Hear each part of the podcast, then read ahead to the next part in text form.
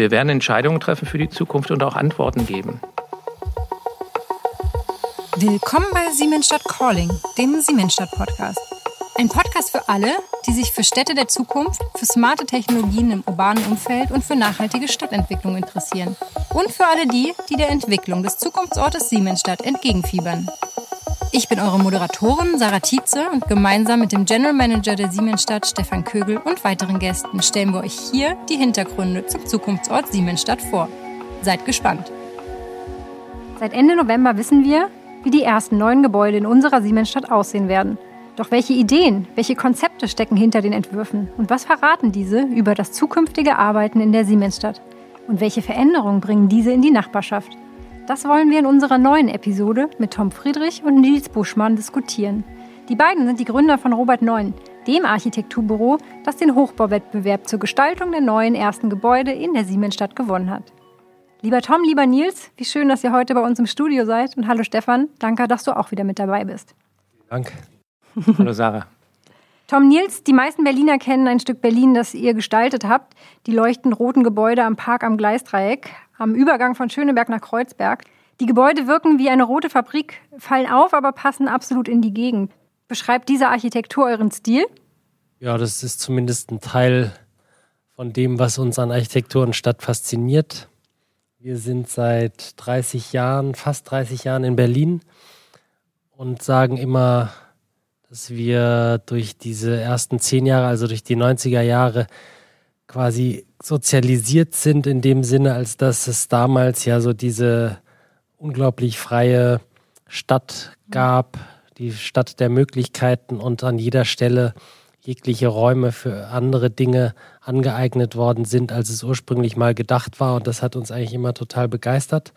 Und gleichzeitig hat uns an Berlin oder auch anderen europäischen Städten diese Reichhaltigkeit und Dichte kultureller Ideen, der gewachsenen Städte fasziniert und deswegen versuchen wir eigentlich bei allen Projekten immer diese zwei Aspekte ähm, als Kriterien anzuwenden und eine Architektur zu suchen, die gebunden ist und dadurch unverwechselbar. Also wir haben überhaupt kein Interesse an diesen austauschbaren internationalen ähm, stilistischen Fragestellungen, sondern sind total begeistert von dieser Frage, wie man das Vorhandene quasi transformieren kann und zu einem neuen Ganzen fügt.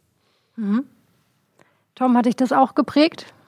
Ja, schon. Wir kennen uns ja auch seit 30 Jahren, haben zusammen sogar hier um die Ecke am Rohrdamm angefangen zu studieren, mhm. weil damals war das Architekturgebäude, wurde saniert. Und das heißt, wir haben die ersten zwei Jahre Berlin ziemlich viel hier am Rohrdamm verbracht, weil es auch eine intensive Zeit war. Und ja, genau die Erfahrungen haben uns geprägt. Mhm. Stefan, wir haben gerade von Nils gehört, dass er inspiriert wurde vom reichhaltigen Berlin, das Berlin der Chancen. Inspiriert auch dich Berlin? Ja, natürlich. Ähm, wir Siemens sind inspiriert von Berlin. Ähm, natürlich wissen alle, dass es unser größter Produktionsstandort ist in der Welt.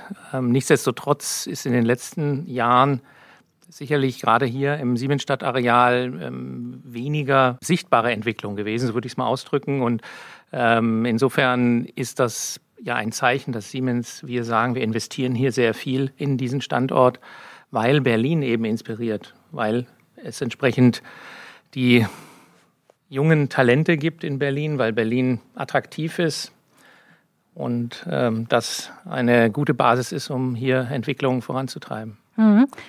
Die Entwicklung ist ja vom geschlossenen Industrieareal hin zum offenen Stadtteil. Und äh, Robert Neuen hat jetzt hier den Hochbauwettbewerb gewonnen. Stefan, was heißt Hochbauwettbewerb ganz genau? Naja, also wir haben im, im Januar den Städtebau ent, entschieden mit äh, Ordner und Ordner als Gewinner. Die jetzt haben jetzt ein Jahr lang an diesem Masterplan gearbeitet und gefeilt und haben parallel eine Auslobung für erste neue Gebäude erarbeitet und ähm, dann auch eben diesen Wettbewerb gestartet vor einigen Wochen. Und es handelt sich hier ähm, um die Gebäude nördlich des Verwaltungsgebäudes, für die, die sich da ein bisschen auskennen. Also ähm, die zukünftige Hauptachse wird von der S-Bahn-Station am Rohrdamm in das Areal hineinführen und das sind man kann sagen, so die Entree-Gebäude, die hier in unmittelbarer Nachbarschaft zum Verwaltungsgebäude, zum Schaltwerk Hochhaus, also auch wirkliche historische Ikonen bestehen müssen und aber auch den Weg in die Zukunft zeigen sollen. Mhm.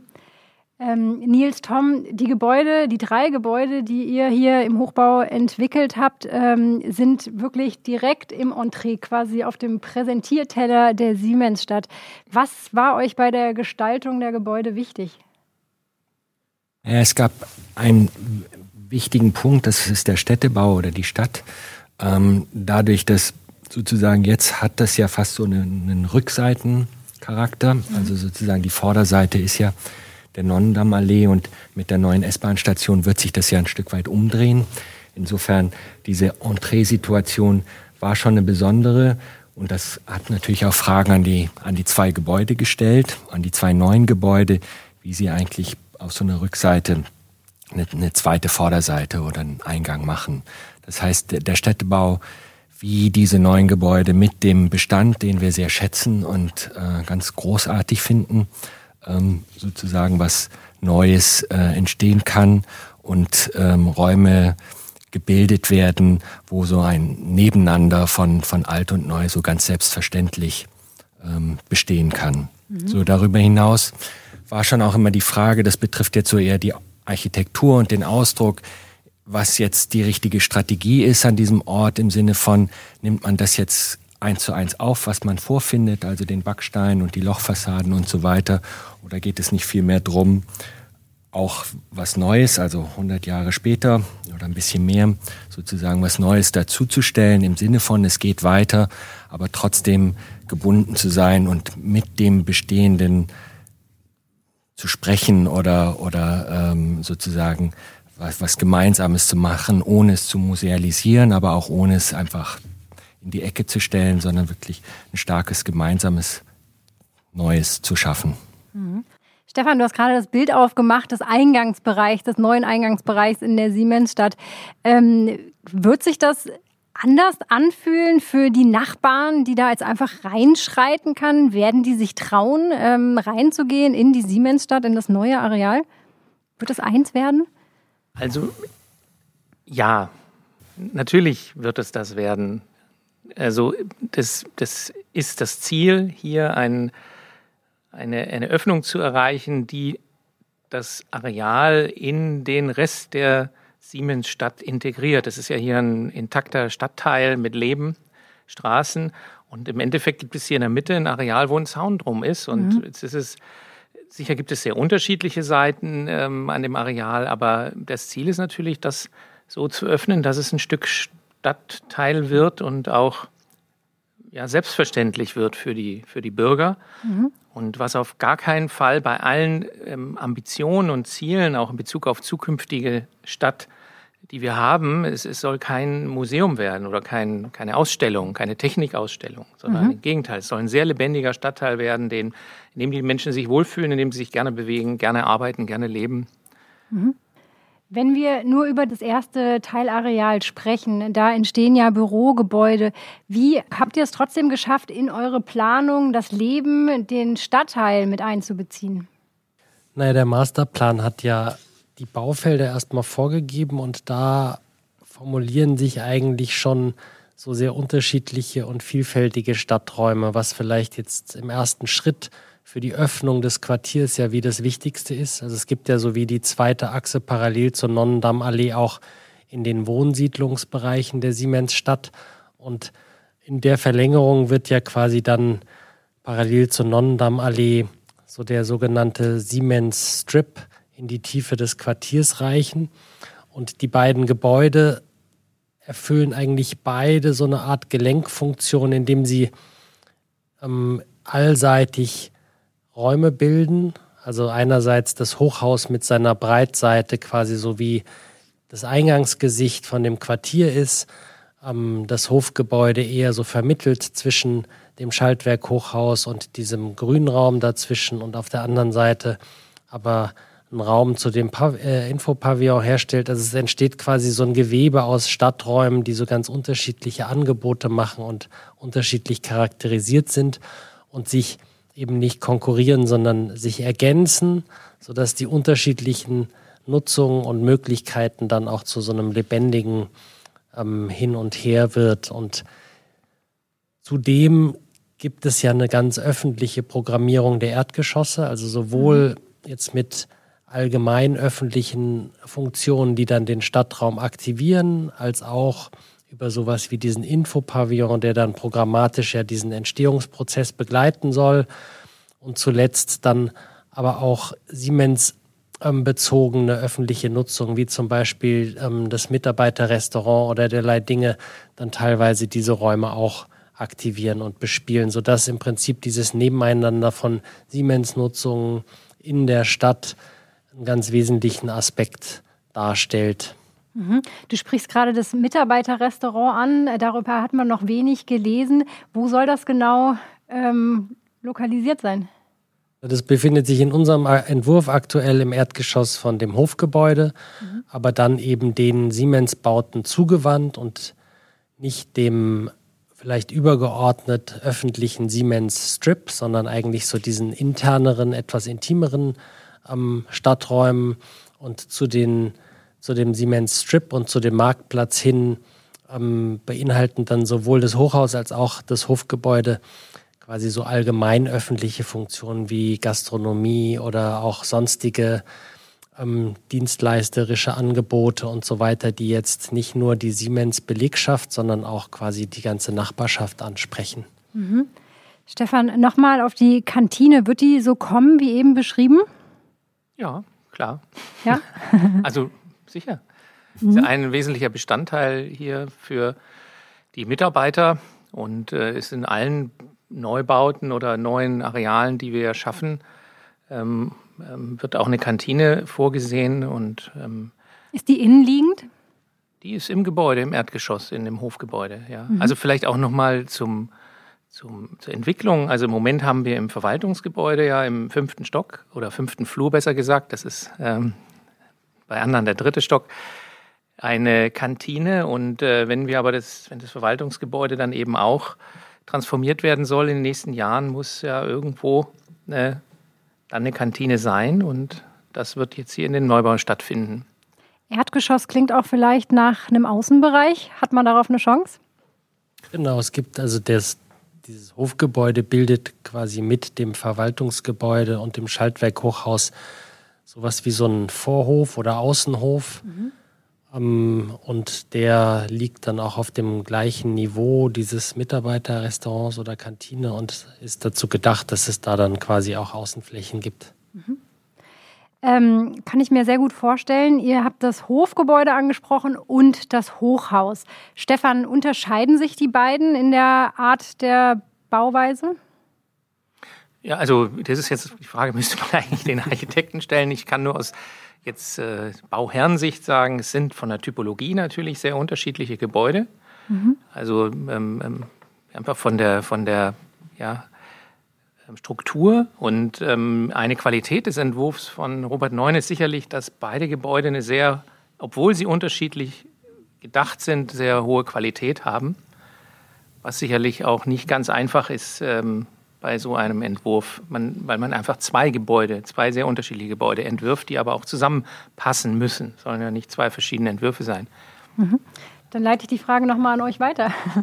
Naja, die sind natürlich, also die zwei Typologien unterscheiden sich ja ganz per se insofern, als dass ein Hochhaus ja immer mehr davon profitiert, also von der Außenorientierung profitiert und dem Blick und der Orientierung über der Stadt und so weiter, wohingegen jetzt ein niedrigeres Gebäude mit fünf bis sechs Geschossen zwar schon auch natürlich eine Außenwirkung hat, aber in der inneren Orientierung vielleicht viel mehr die Chance bietet, auch auf sowas wie ein kollektives Zentrum sich zu orientieren. Und das war eigentlich auch die Idee dieser beiden Typologien, dass das Hochhaus eben so ideal orientiert, nämlich gehen Ost und West, also so dass die Bedingungen quasi fast identisch hochwertig sind ähm, und dann im Zentrum eher den Kern ähm, anordnet und an den Stirnseiten trotzdem es den Versuch gibt, so kollektive zweigeschossige Räume zu erzeugen, also so, dass das Hochhaus nicht ausschließlich einfach nur gestapelte Etagen sind, sondern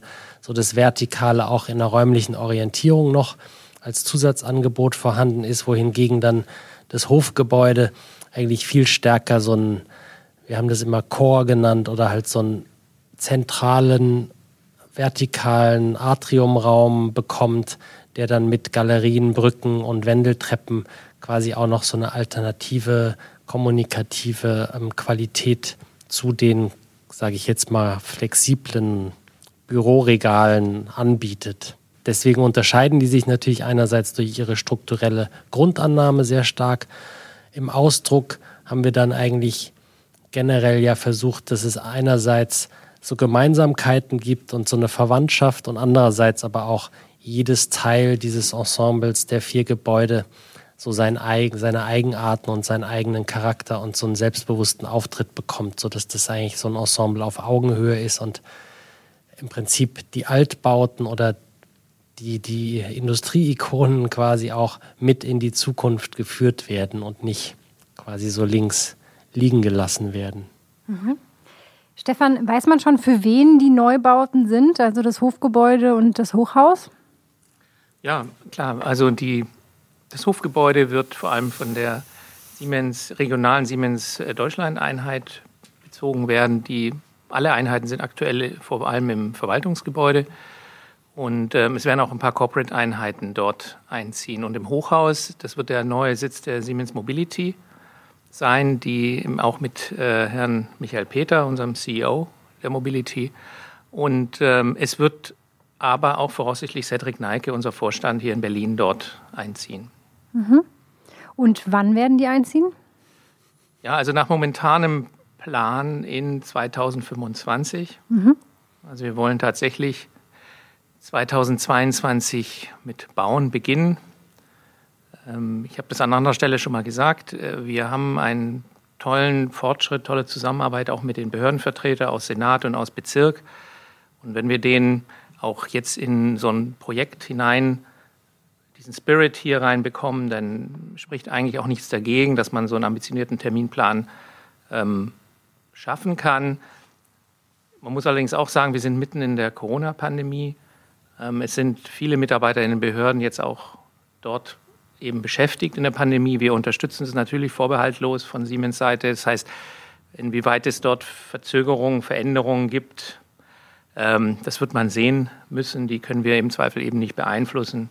Aber ähm, ich kann nur sagen, dass bisher auch eben alle Beteiligten hier an einem Strang gezogen haben und alles tun, was möglich ist. Mhm. insofern bleibt mal dieser Terminplan im Moment so stehen.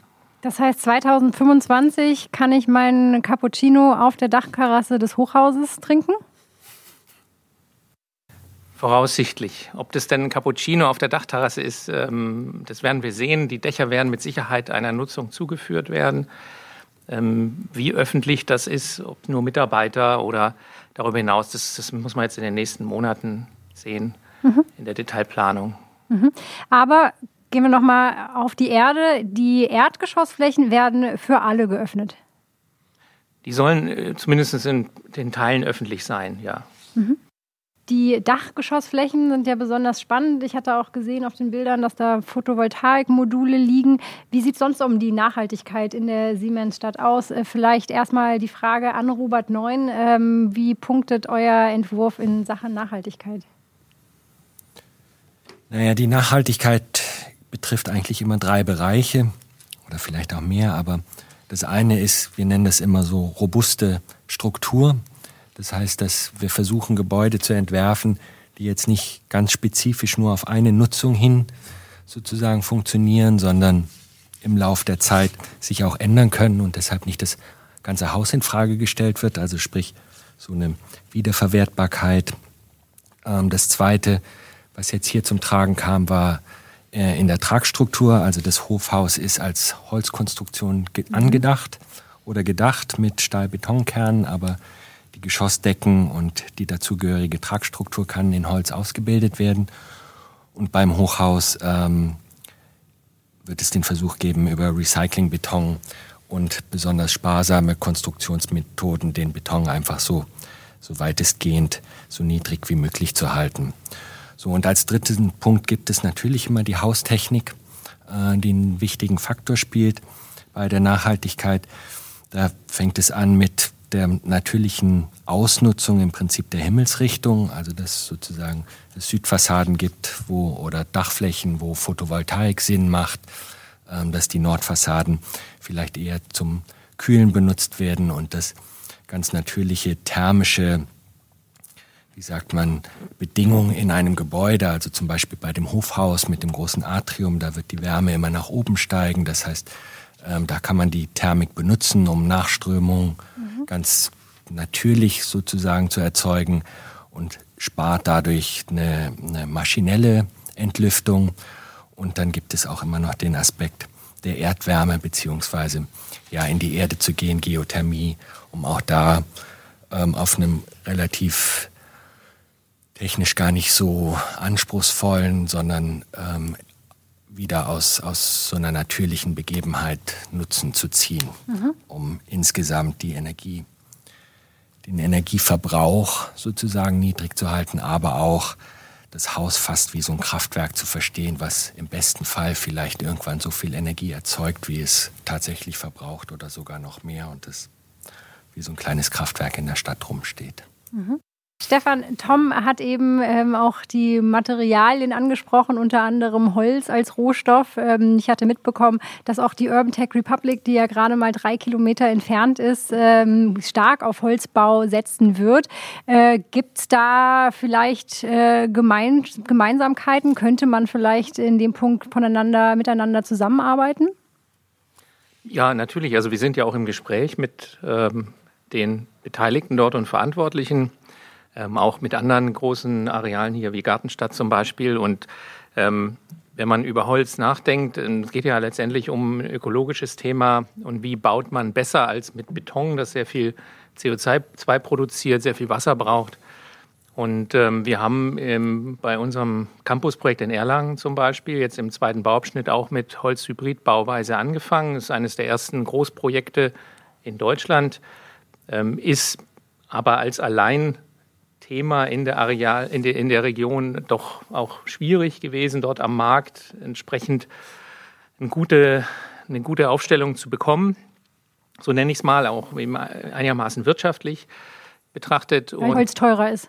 Ähm, ist es teurer, weil es natürlich eine, nicht natürlich, aber es ist eine nicht alltägliche Bauweise und mhm. allein daraus resultieren einfach äh, erstmal höhere Kosten im ersten Schritt. Mhm. Ähm, im zweiten, in der Zukunft, in der Nachhaltigkeit, ähm, hat es natürlich viele Vorteile, deshalb machen wir das ja auch.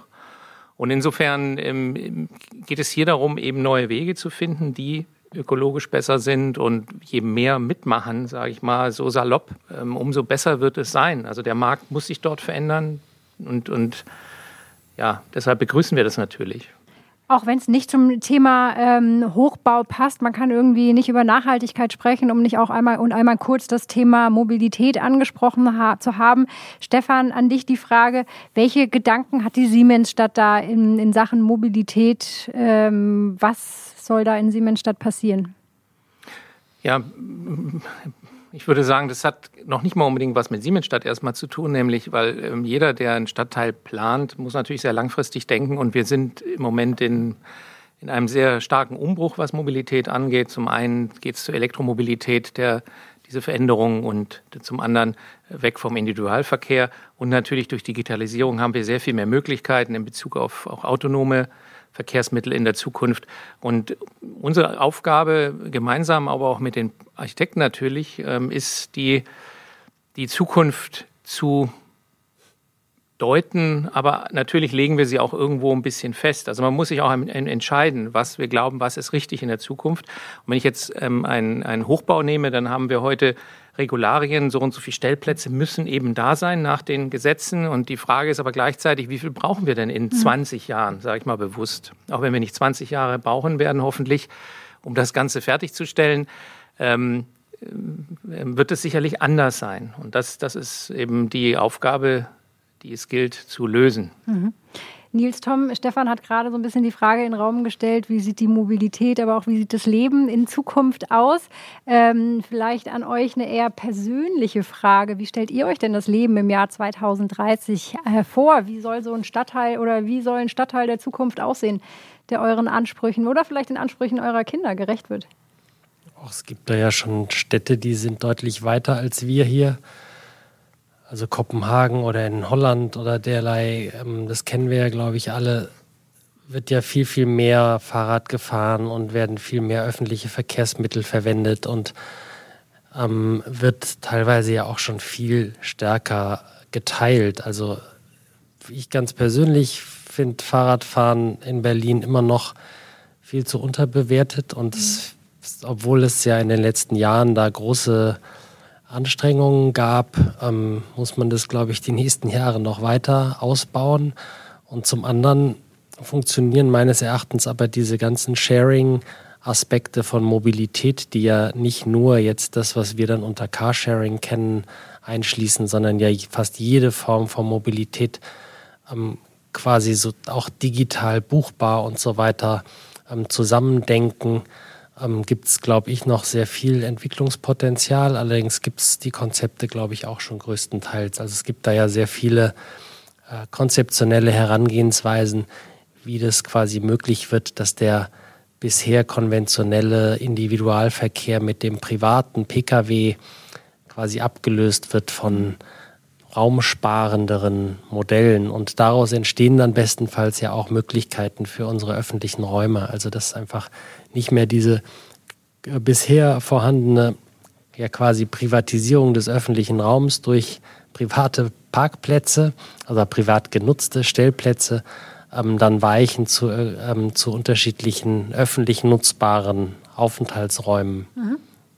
Mhm. Ich denke, ein weiterer Aspekt und das ist ja hier auch geplant, ist dieses Konzept der durchmischten Stadt. Also, mhm. dass wir nicht mehr große Areale machen, die nur fürs Wohnen oder nur fürs Arbeiten oder nur für Kultur sind, sondern ähm, eben gemischt und dadurch auch die alltäglichen Wege vielleicht gar nicht erstmal so abgedeckt sind. Also wenn ich in der Nähe äh, mit zu Fuß zur Arbeit laufen kann und auf dem Heimweg noch meinen mein, ähm, Einkauf machen kann, so, dann produziere ich natürlich per se erstmal viel weniger Verkehr, als es jetzt zum Beispiel in, in Stadtteilen ist, wo nur gewohnt wird. Und dann muss ich zum Arbeiten mit der U-Bahn oder dem Auto fahren.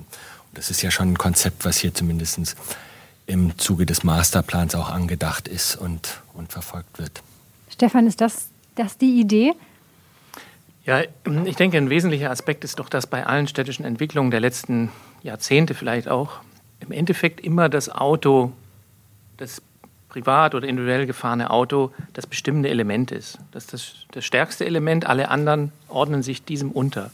Da gibt es sehr prominente Beispiele hier in Berlin aus, aus der Nachwendezeit zum Beispiel, die städtebaulich tolle Raumfolgen anbieten, wenn man da vor Ort heute ist. Ich sage es jetzt bewusst nicht, weil da gibt es auch andere Stellen sicherlich. Ähm, ist man nur geprägt von der Straße und wo ich da drüber gehen kann und ich habe meinen Bürgersteig und dann habe ich noch mal so einen knappen Meter, der sich Fahrradweg nennt. Ich kann das nur bestätigen, was äh, Nils Buschmann eben sagte. Der existiert ja gar nicht eigentlich. Und dann kommt ein Randstein, der ist 25 Zentimeter hoch und dann kommt die Straße. Ähm, wenn wir uns vorstellen, dass wir weniger Autos haben, dass wir Autos haben, die langsam fahren, die ähm, auf die Umwelt reagieren. Umwelt meine ich jeden, der da rumläuft, also vom Passanten, Fahrradfahrer, auch beim Dackel weil eben auch entsprechende Vernetzungen da sind. Wir haben 5G-Technologie heutzutage.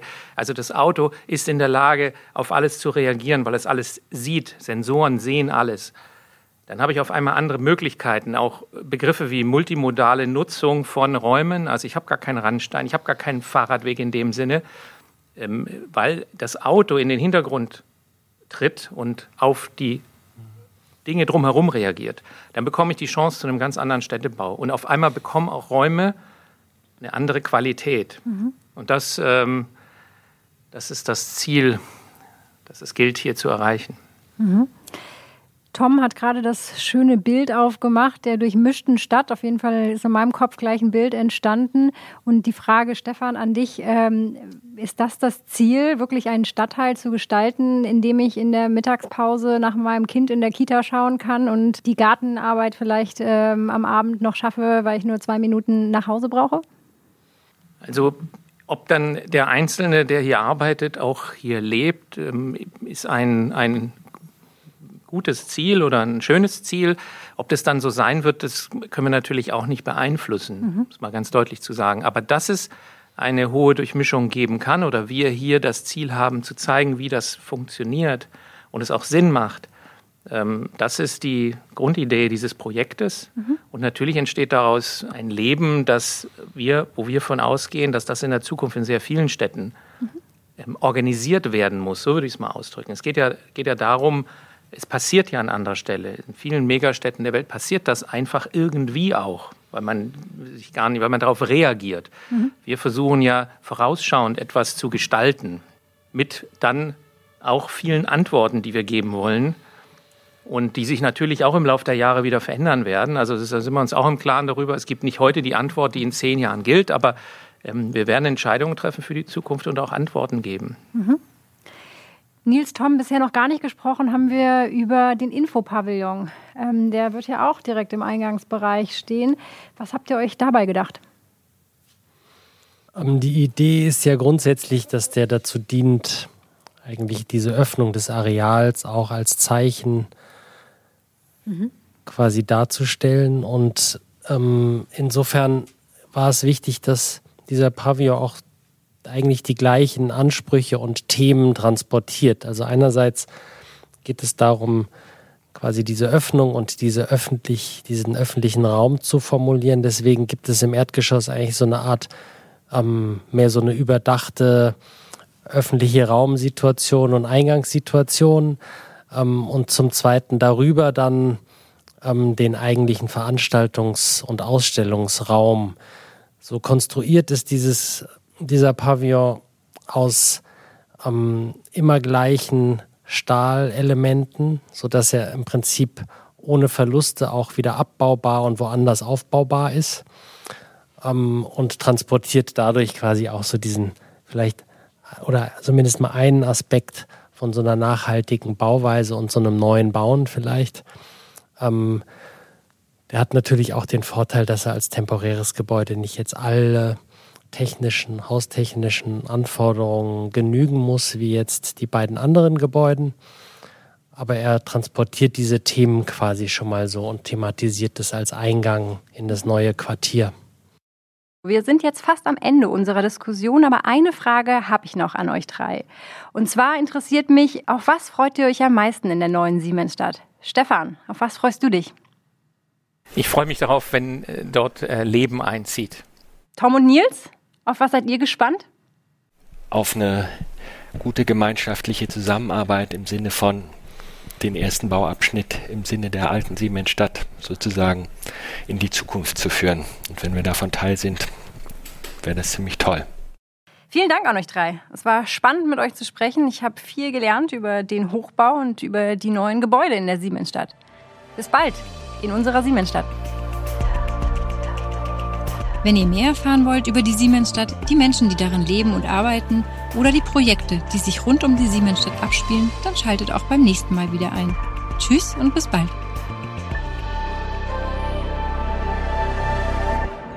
Next Stop, Siemensstadt.